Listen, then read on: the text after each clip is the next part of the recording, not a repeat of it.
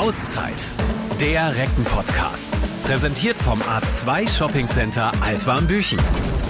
Nach einer begeisternden Handball-Europameisterschaft bei uns in Deutschland verlagert sich der Fokus in der geilsten Sportart der Welt wieder zurück auf die Vereinsebene. In der Liquimoli Handball-Bundesliga geht's rein in die zweite Saisonhälfte. Im Fall unserer Recken stehen im Februar dann auch noch die nächsten Aufgaben in der European League an. Darauf blicken wir in dieser neuen Folge von Auszeit ganz ausführlich voraus.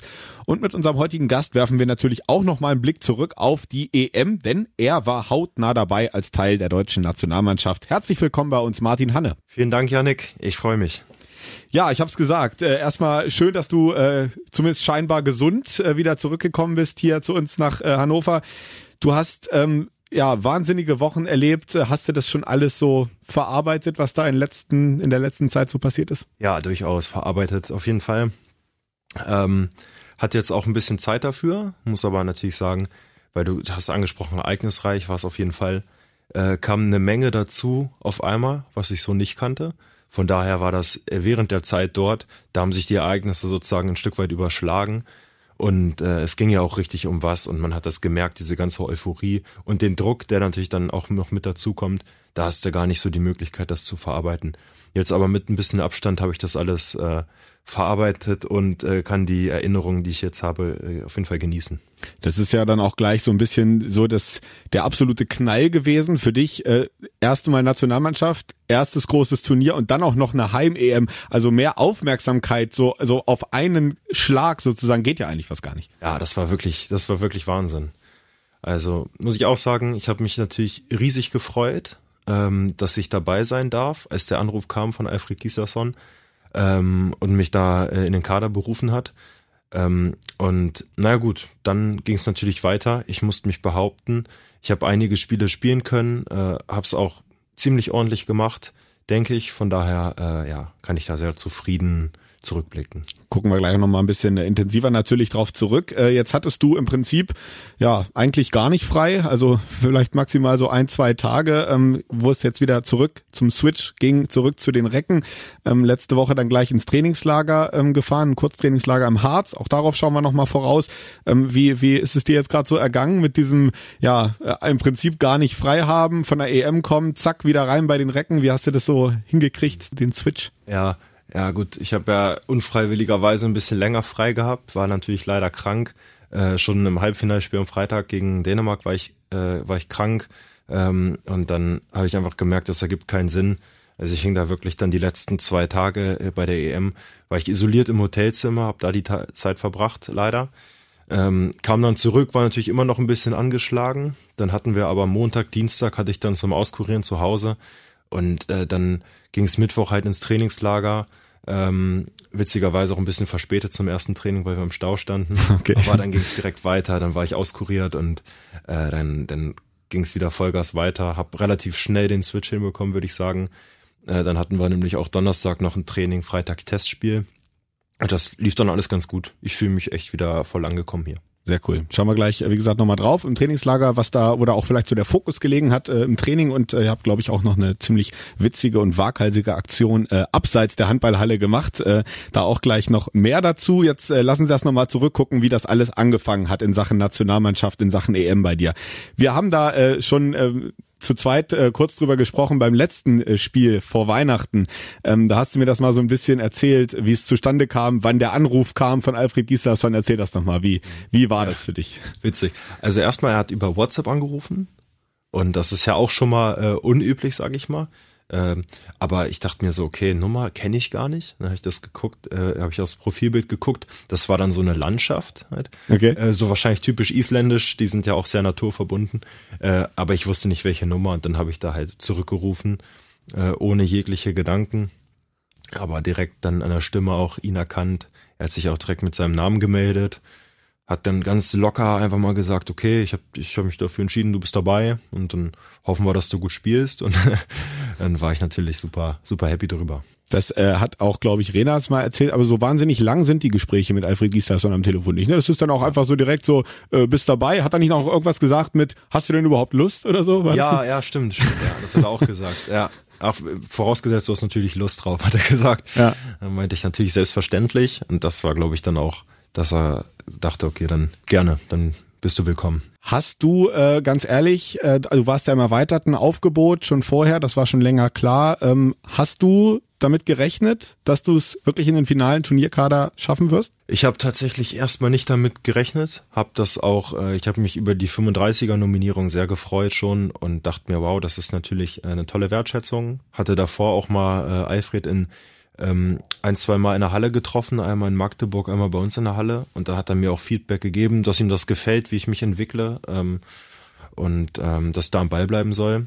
Und da war ja auch ein Testlehrgang zwischendurch. Mhm. Ähm, der war in München, meine ich, und da wäre ich ja eigentlich nominiert worden, wie ich dann später erfahren habe, äh, von Alfred, aber da hatte ich halt mit, zu der Zeitpunkt, zu dem Zeitpunkt hatte ich mir den Daumen leider gebrochen. Das heißt, einen Testlehrgang konnte ich nicht machen.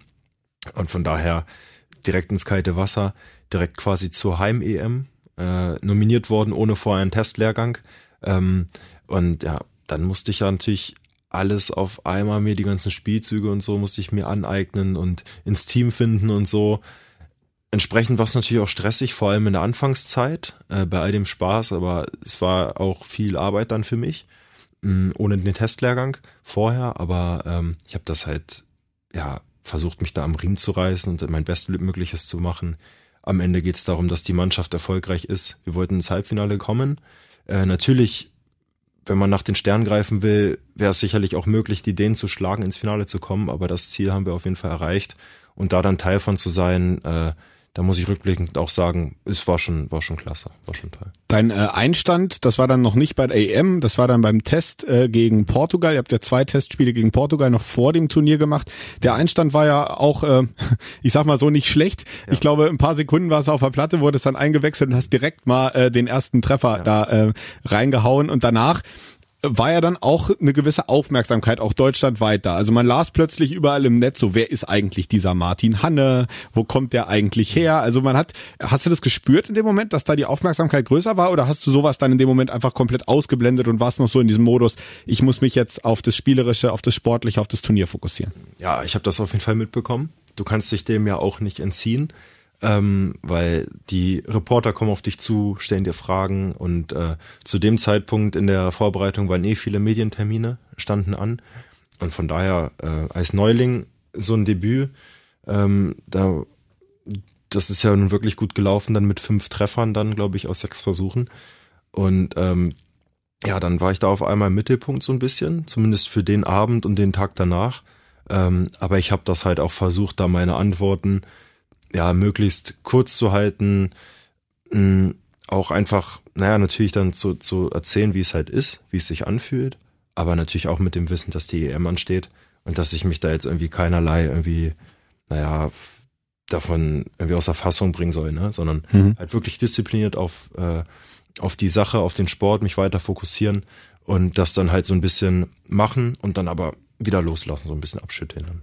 Das ähm, ist aber, ich, ich fand es deswegen so bezeichnend, weil das auch oft ähm, was ist, was als deine Stärke genannt wird, wenn man auch mal Mitspieler fragt, wenn man Trainer fragt, so dieses, ähm, die sagen immer, der kommt rein, der kriegt eine Aufgabe, geh in die Tiefe, dann macht er das, der macht sich überhaupt gar keine Platte. Der macht sich keinen Kopf, der geht einfach voll rein. Und das war genau diese Situation, du kommst da rein, zum ersten Mal Nationalmannschaft und einfach volle Kanne rein da und das Ding sitzt dann auch noch. Ja. Äh, hast du dafür irgendwie ich sag mal, so, so ein Rezept oder wie, wie machst du das, dass du äh, sozusagen den Kopf dann ja scheinbar ausschalten kannst und mhm. sagst, ich habe eine Aufgabe, die erfülle ich jetzt oder gehe ich jetzt voll rein? Ja, das ist so, irgendwie hat mich das halt auch an mein erstes Spiel in der Bundesliga erinnert. Das war eigentlich ähnlich. So, hat, es, es lief direkt ganz gut, weil ich mir da wirklich keinen Kopf gemacht habe. Ähm, naja, ich habe versucht, einfach mich vernünftig warm zu machen, damit ich mal, damit ich, also ich brauche irgendwie so ein gutes Körpergefühl dass ich sage, okay, ich bin, ich bin fit, ich bin heiß, so mein, ich, ich spüre meinen Körper, so ich bin bereit. Äh, und dann geht's wirklich darum, auf dem Spielfeld, äh, die Nervosität auf einmal, keine Ahnung, ich werde die dann irgendwie los. Also am Anfang ist man natürlich nervös, aber dann auf dem Spielfeld macht man sich keine Gedanken mehr, ähm, probiert alles drumherum auszublenden und sich wirklich nur auf das Spielfeld, äh, Spiel zu konzentrieren, was auf dem Spielfeld passiert, wo der Ball ist, äh, was man für Optionen hat, das kommt alles so eher ja, instinktiv. Und wenn man da schafft, den Kopf wirklich auszuschalten, bin ich der Meinung, trifft man eigentlich auch die besten Entscheidungen, macht die besten Würfe, die besten 1 gegen 1 Aktionen. Das ist bei mir zumindest. Ist auf jeden Fall äh, eine eine große Qualität. Das würde ich, glaube ich, äh, so so mal behaupten wollen, weil das kann, glaube ich, nicht jeder. So dieses, wenn diese Nervosität dann einfach so zack auszuschalten. Also ähm, behalt ihr das gerne bei. ähm, ja. Wie wie war es denn dann äh, beim Eröffnungsspiel? Weil da war vielleicht Nervosität, äh, ich sag mal vielleicht das Level noch mal ein bisschen höher. Es ging dann wirklich rein in die EM und dann auch noch eben vor dieser vor dieser Wahnsinnskulisse da in Düsseldorf im Fußballstadion vor vor über 50.000 Fans Fans, alles viel weiter, alles viel größer. Erzähl mal, wie sich das für dich angefühlt hat. Ja, ja, das stimmt. Das war auf jeden Fall enorm groß. Ähm, das kennt man ja so nicht. in der Halle ist es ein bisschen kleiner oder deutlich kleiner vom Raum her einfach. Und das war schon eine einzigartige Kulisse. Ähm, und du hast auch gesagt, der, der, der Druck, der damit einhergeht, weil es auf einmal ein EM-Spiel ist, kein Vorbereitungsspiel mehr. Und man will das natürlich möglichst gut machen. Ne? Und äh, ja, aber auch da, es ist am Endeffekt, es ist natürlich ein Handballspiel ähm, und man muss ja nur das abrufen, was man eh schon drauf hat. Du musst ja nicht irgendwie was, du musst ja einfach nur den Stiefel spielen, wie im Training vorher auch, äh, wo halt keine Zuschauer da sind. Mm, das zu schaffen ist so die größte Herausforderung auch. Ähm, aber wir haben das super gemacht. Also muss ich echt sagen, gerade das erste Spiel ähm, haben, waren wir sowas von in unserem Element trotz dem ganzen Drum und Dran. Ja. Und dann macht's halt richtig Spaß, wenn man so auftritt, weil dann, dann trägt einen das halt auch wirklich. Dann fühlt man sich davon auch noch extrem beflügelt, dass dann von außen noch so viel ähm, Lautstärke kommt und so viel Push von den Zuschauern, äh, war das schon echt richtig cool. Jetzt mal äh, abgesehen von, ähm, es war EM, es war ein großes Turnier, es waren über 50.000 da, rein so vom, vom Raumgefühl in diesem Stadion. Äh, es war nun dunkel und ich im Fernsehen sah es zumindest so aus, dass so die hinteren Zuschauerreihen ja dann doch auch recht ähm, recht dunkel geworden sind. Vielleicht gerade dann auch, wenn man auf der Platte war und im Licht stand, sage ich mal. Mhm. Äh, hat das hat das ein bisschen gebraucht? Ihr wart ja vorher auch schon mal da und habt versucht euch so ein bisschen dran zu gewöhnen, glaube ich, in einem Training. Ähm, bis das sieht ja dann noch ein bisschen anders aus, so der optische Eindruck, wenn man aufs Tor zuläuft und dahinter ist dann eben nicht gleich die, die Tribüne, sondern da geht's halt noch total weit sozusagen rein. Ähm, wie war das? Ja. ja, was geholfen hat, ist wahrscheinlich, dass da schon noch Plätze waren. Also das, man die haben ja geguckt, dass sie dann bis zum Spielfeldrand schon mit Sitzplätzen das dann äh, ja, aufbauen. Da Tribünen aufgebaut im Innenraum noch. Ne? Genau, ja. genau. Äh, das hat geholfen. Ähm, ansonsten, ja, glücklicherweise durch das Licht ganz gut gelöst, würde ich sagen. Dass das halt wirklich schon so Spielfeld fokussiert war und dass du dann dahinter, dass es war dann halt eher dunkel. Es war erstmal was anderes, aber ich muss echt sagen, das hat man, da hat man sich sehr, sehr schnell dran gewöhnt eigentlich. Ne? Also die Licht, das haben die schon richtig gut gemacht mit den Lichtverhältnissen, muss man sagen. Wenn wir dann mal so ein bisschen den äh, im Turnierverlauf so ein bisschen vorspulen, ihr habt es dann äh, geschafft, euch ins Halbfinale zu spielen, äh, auch wenn zwischendrin dann einmal eine, Niederlage gegen Frankreich stand in der Vorrunde, dann ein Unentschieden gegen Österreich und am Ende dann auch noch eine Niederlage gegen Kroatien, die dann bedeutungslos war, weil vor diesem Spiel hattet ihr das Halbfinalticket äh, schon sicher. Bis zu diesem Zeitpunkt, bis zum Halbfinale, ähm, wie, wie war da so die Stimmung in der Mannschaft, dass ihr gesagt habt, inwieweit seid ihr mit eurer Leistung zufrieden? Wo sind vielleicht noch, noch Baustellen? Weil das, Alfred Gislason hat es ja auch immer wieder betont, dass er gesagt hat, jetzt kommen die Dänen dann, jetzt müssen wir wirklich das Nonplusultra, wir müssen halt eine Topleistung zeigen, sonst ähm, haben wir keine Chance. Ja. Wie, wie war da so das Stimmungsbild vorm Halbfinale innerhalb der Mannschaft zu eurer Leistung? Also ich muss sagen, generell war es sehr fokussiert, die, die Stimmung. Also es war sehr äh, konzentriert auch. Man muss auch sagen, dass mich das erstmal gewundert hat, wie konzentriert das ist. Ich dachte mir, okay, äh, nicht gerade nicht so locker hier so. Es ist, okay. ja, ist ja auch äh, ist ja auch irgendwo klar, weil viele Spieler, äh, gerade die, die schon länger dabei sind, mehr Verantwortung tragen. Ähm, das macht das macht ja auch viel mit denen mit Sicherheit äh, zu Hause und mit dem ganzen Rummel drumherum. Ähm, und da auch halt fokussiert zu bleiben, habe ich ja eben auch angesprochen. Man muss das halt einfach ein Stück weit ausblenden, fokussiert mhm. bleiben. Und äh, da vor dem Dänemark-Spiel war noch mal, glaube ich, irgendwie hat man noch mal so versucht, diese extra Energie noch mal zu bündeln, weil ähm, es war ja auch hart. Das, der, der Rhythmus war sehr eng, dann immer so ein Zweitagesrhythmus die Spiele und da noch mal so eine extra Energie dann rauszuholen fürs Dänemark-Spiel gegen Favoriten haben wir versucht.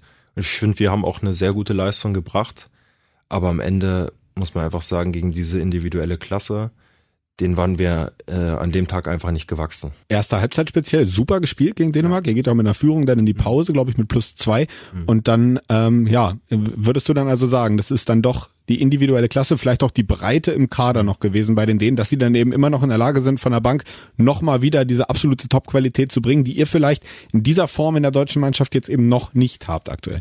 Ja, ich, äh, genau so kann man es, denke ich, sagen. Und dann halt noch, ähm, noch mal dieses Extra, was sie gespielt haben, 7 gegen 6, mhm. mit Mickey Hansen auf der Mitte, äh, braucht man ja gar nicht drüber reden. Er ist im Angriff so vielleicht der beste Spieler, den es je gab, individuell. Vielleicht. Also was er nicht nur, nicht nur weil er wurfstark ist, das ist er auch. Und das ist ja das Problem, der spielt ja noch unfassbar gute Pässe. Sicher und trifft die Entscheidung unfassbar gut. Äh, und dann mit einem Feldspieler mehr spielen die das dann aus. Und das war, glaube ich, für die nochmal taktisch der Key, dass wir da halt einfach ja nicht so die Lösung hatten, weil es einfach unfassbar gut gespielt war auch.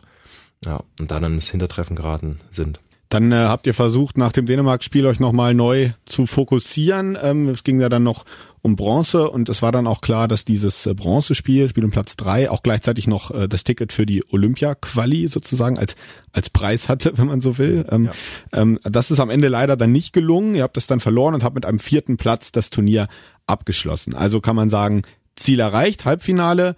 Danach dann will man natürlich mehr, wenn man da ist. Das ist jetzt in diesem Fall leider nicht gelungen.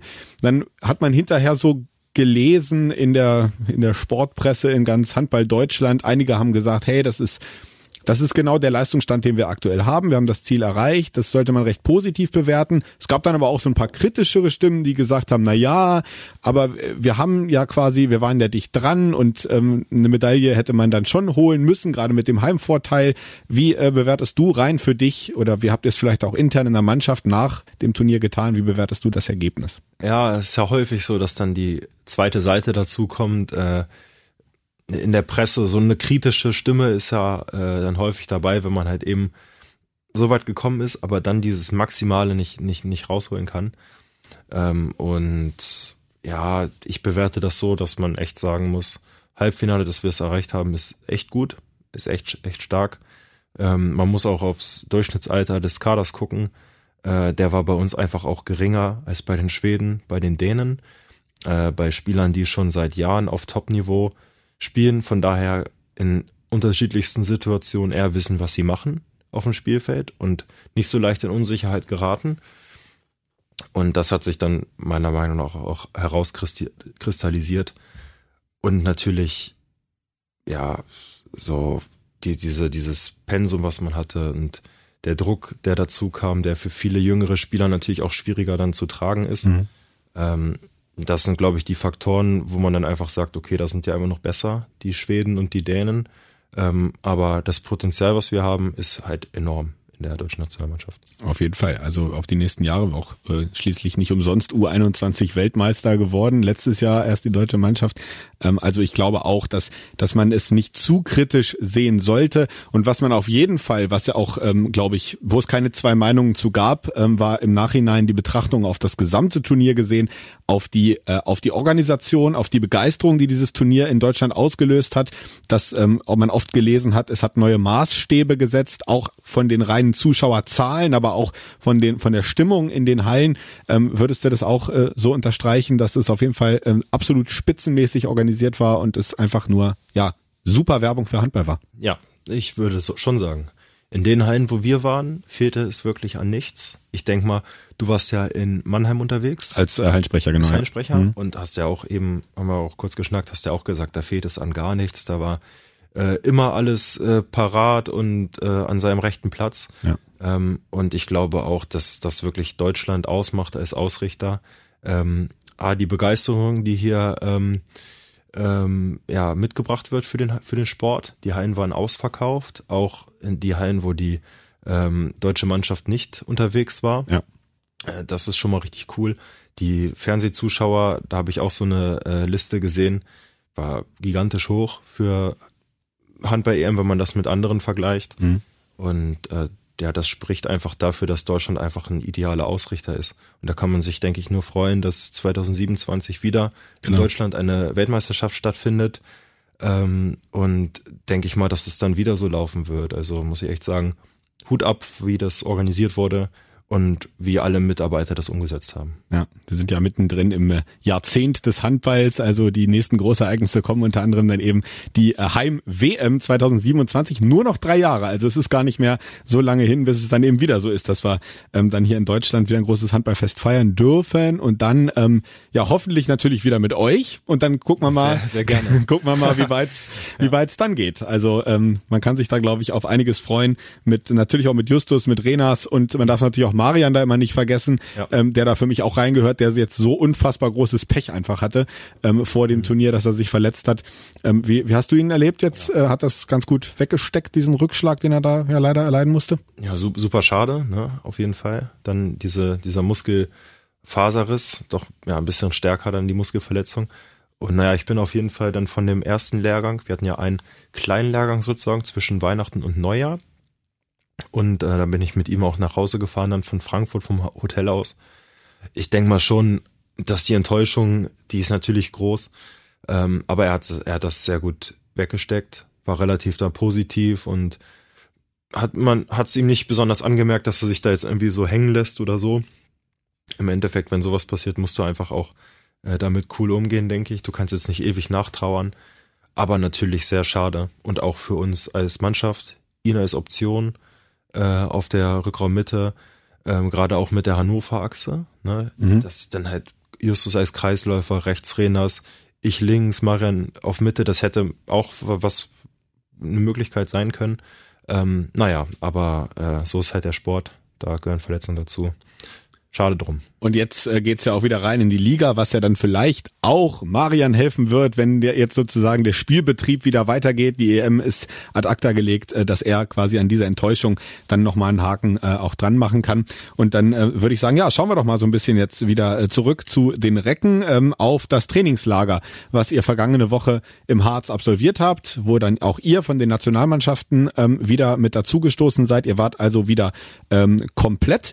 Äh, erzähl mal ein bisschen im Trainingslager, worauf habt ihr den, den Fokus äh, gelegt, als ihr jetzt wieder alle zusammen wart mit Blick auf die, ja, auf die ersten Aufgaben jetzt dieses Jahr? Ja, so erste, erste Trainingseinheit, da sind Justus und ich leider zu spät gekommen. Das hast du eben jetzt schon erzählt. Wir sind in den Stau gefahren, da war, glaube ich, wieder ein Streik und ähm, naja, dann kamen wir da an, haben uns schnell warm gelaufen, dann haben wir Abwehr trainiert in der Einheit und dann war es auch wieder okay, alles klar, so, so ist es bei uns hier, das sind die Abläufe, alles klar, zack, zack, okay.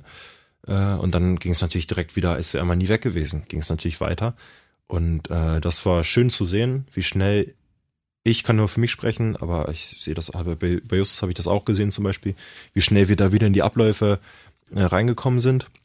Und am nächsten Tag das Angriffstraining, so ein bisschen angriffsfokussierter, war auch gut. Wir haben ein Testspiel gespielt gegen Leipzig, ähm, wo wir mit einem Tor gewinnen konnten, wo natürlich vielleicht diese zwei, drei Prozente die man in einem Bundesligaspiel nochmal aufbringt, vielleicht fehlen, aber man muss sagen, tendenziell haben wir es gut umgesetzt, ähm, so wenig Systemfehler drin gehabt.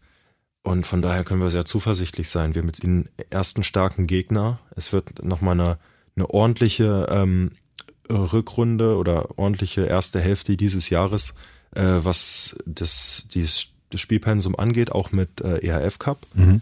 Ähm, aber es klappt auf jeden Fall ziemlich gut wir fühlen uns, oder ich fühle mich auf jeden Fall wieder voll integriert, als wäre ich nie weg gewesen irgendwie. Und das ist, ja, stimmt mich positiv auf jeden Fall. Also ist schon so, dass, ähm, gut, bei dir natürlich jetzt auf jeden Fall, weil du zum ersten Mal zur Nationalmannschaft gekommen bist. Aber ähm, wenn du jetzt vielleicht auch mal mit Justus oder mit Rena hast und jemandem, die schon vorher bei der Nationalmannschaft waren, dass dieser Switch andersrum zurück zu den Recken dann schon natürlich leichter fällt, weil das sozusagen ja euer Tagesgeschäft ist, wo ihr, wo ihr häufiger viel mehr Zeit verbringt innerhalb dieser Mannschaft und innerhalb dieses Systems mit Christian und seinen Spielideen und so weiter, ja? Ja, ja, ja, auf jeden Fall, auf jeden Fall. Und ich finde auch, auch für mich, wo es das erste Mal war, ging sehr schnell, ging echt schnell. Christian holt uns da natürlich auch gut ab, muss man sagen. Der ist dann auch bereit, natürlich ein bisschen extra Zeit noch zu investieren. Mhm und einfach zu sagen, so hier, wir sind, wir sind wieder zurück und ähm, hier machen wir das jetzt so, so, so. Und da geht das dann halt auch relativ einfach, dass man dann wieder zurückfindet. Ja. Und dann habt ihr ja, wie gesagt, das habe ich vorhin schon mal kurz angesprochen, nicht nur ähm, Handball gespielt und trainiert, sondern ihr habt auch, äh, das hatte Christian in der letzten Folge vom Podcast schon mal angekündigt, ihr habt was Harz-typisches gemacht, so hat er es, ja, es genannt. Ja, ähm, sehr, sehr coole Attraktion an der Rappodetalsperre, eine mega Zipline. Also wer das noch nicht kennt, da da macht man sich an so einem, äh, man wird an so eine Zipline gespannt äh, und dann fliegt man ja quasi über über das Tal, über die Talsperre und das äh, habt ihr dann so als Team-Event gemacht. Erzähl mal, wie war's? Ja, war war klasse. Also hat echt echt Spaß gemacht da äh, runter zu fliegen, wie du es gerade gesagt hast. Ähm, war auch ganz lustig eigentlich. Wir waren dann da und dann wurde uns gesagt, alles klar, ähm, zwei Bänder sind, zwei, zwei Seile sind hier das eine ist leicht angerissen, haben sie gesagt. Okay. Und da darf keiner drauf, der 90 Kilo oder drüber wiegt. Und dann mussten wir uns erstmal auf eine Waage stellen und glaube, äh, in der Handballmannschaft äh, gibt es jetzt nicht so viele, die dann unter 90 ja. Kilo. Das heißt, es gab viele, die dann einzeln äh, ge geflogen sind, wie zum Beispiel ich auch. Ähm, das war ganz witzig eigentlich äh, so. Hat da jeder überlebt natürlich.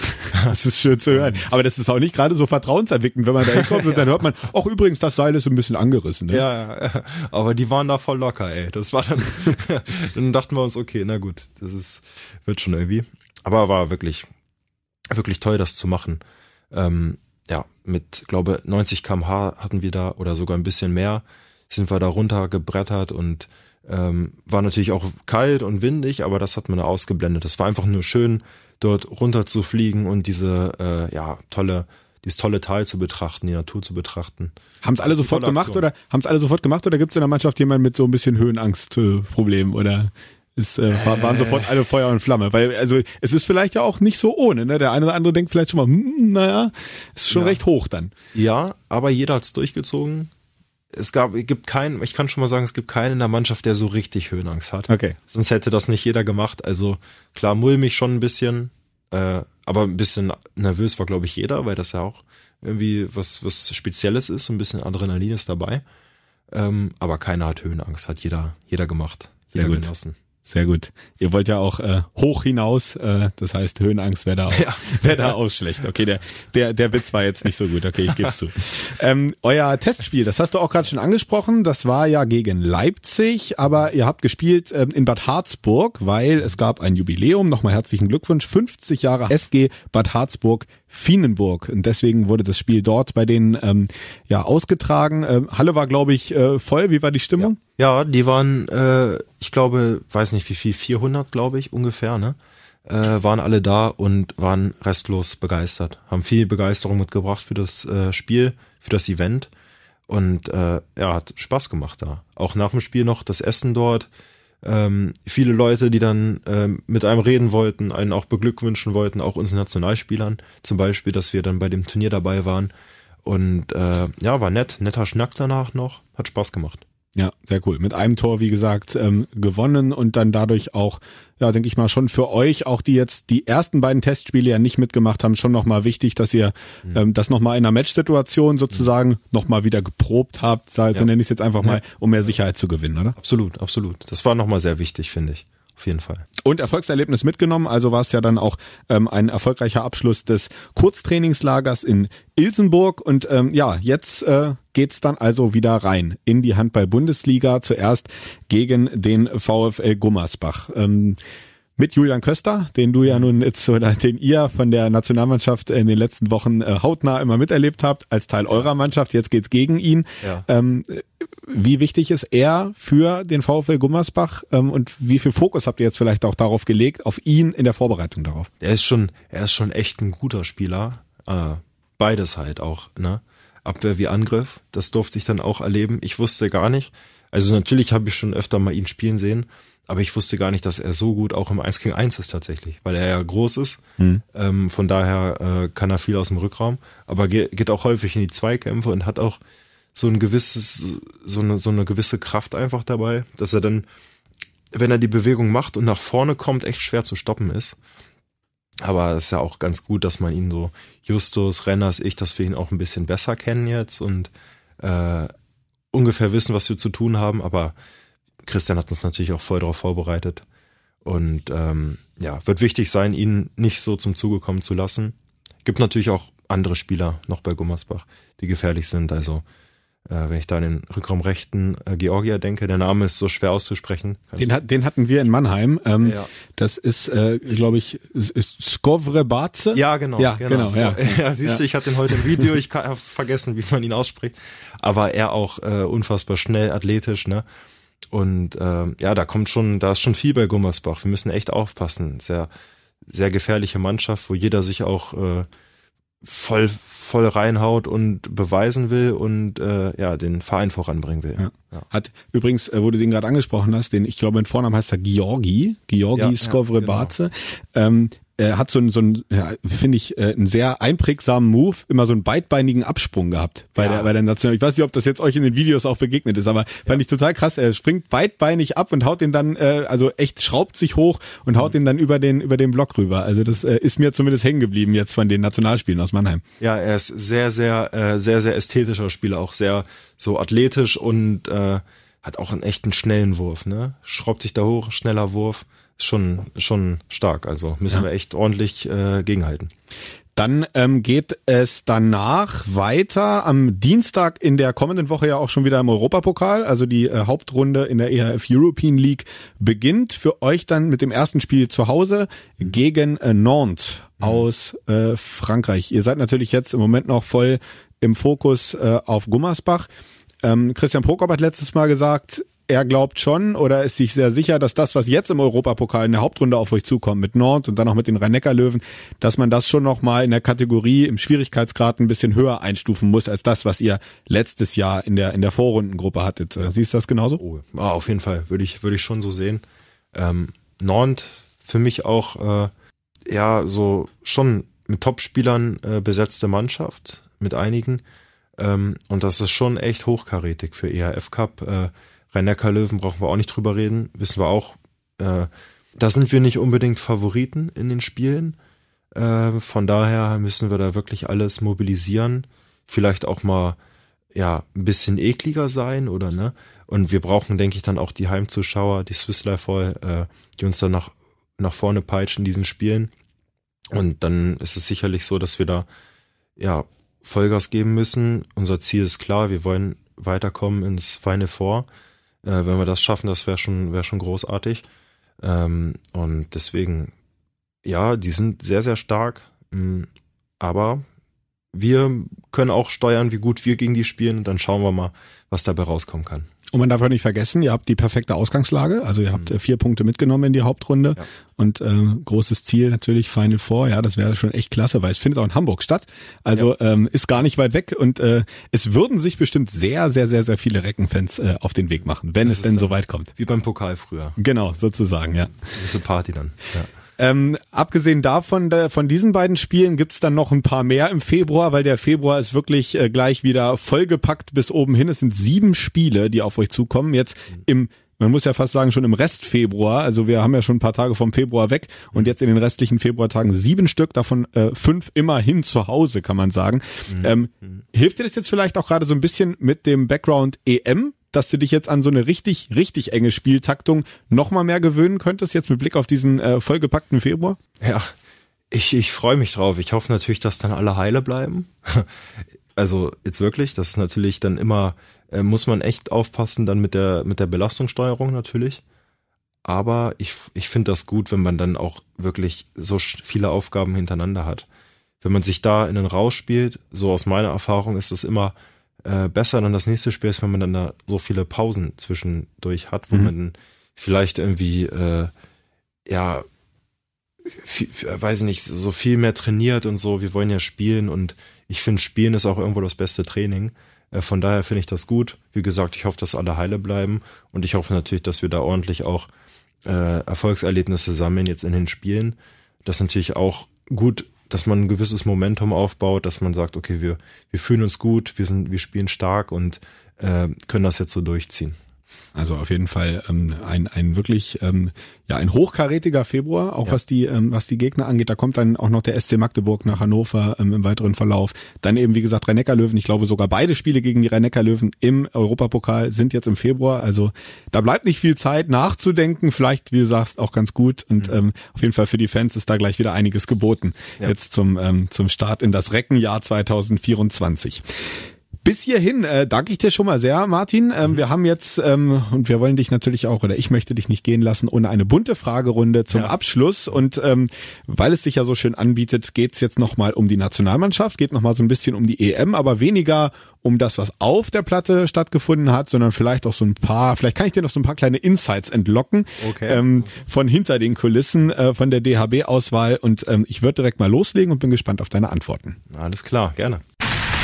Voll auf die Zwölf. Ihr habt ja bei den Recken äh, alle auch immer Ämter neben dem Spielfeld. Also es gibt einen Kabinen-DJ, es gibt jemand, der sich ums Wasser kümmert und so weiter und so fort. Mhm. Ähm, wie ist denn das bei der Nationalmannschaft? Habt ihr das auch so eine Aufteilung und was hast du gemacht, wenn es das gibt? Äh, so nicht, nein, gibt's äh, gibt's so nicht. Aber ich beziehungsweise ich gehörte ja schon zu den Jüngeren Wobei mit 22, was ganz lustig ist, ich war eigentlich nur der fünftjüngste. Okay, ja, das sieht man, wie, wie jung das Team ist eigentlich. Ja, ne? ja heftig, ja. heftig, ja. Aber ich habe ähm, ich habe dann einfach mir den Physiokoffer meistens genommen. Einfach. Und da, dann war das so mein Ding, habe ich den Physiokoffer genommen. Und dann haben die äh, anderen jüngeren Spieler äh, ja so hier und da mal geholfen. Einer die Physio-Liege und äh, dann mal einen Arztkoffer und so.